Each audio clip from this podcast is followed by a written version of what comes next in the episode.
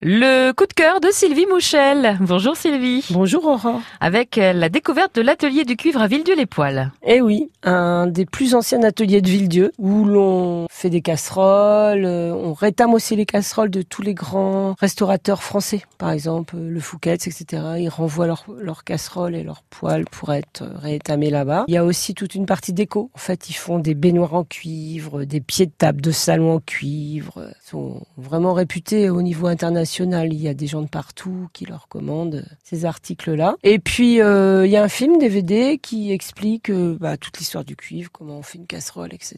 Et puis, il y a Jean-Louis, le responsable, qui vous explique tout, qui vous emmène visiter tous les petits coins de l'atelier. On monte, même euh, les enfants peuvent aller dans la baignoire avec lui. C'est trop super. ah oui, il y a de l'eau ou pas?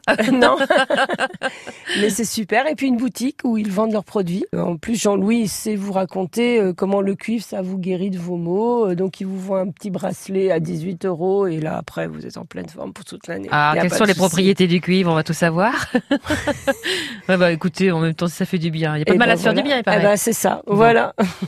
Et donc l'atelier du cuivre à Villedieu-les-Poils, un endroit à découvrir. Oui, on passe par un, une arrière-cour en fait quand on remonte sur Villedieu au plus haut que les musées. On passe sur un petit porche et puis c'est derrière quelques marches et quand on arrive euh, dans l'atelier, on se retrouve en 1950 en fait. Un dépaysement garanti donc Ça euh, sûr. cette découverte de l'atelier du cuivre à Villedieu les Poils. Merci pour ce coup de cœur Sylvie. Merci.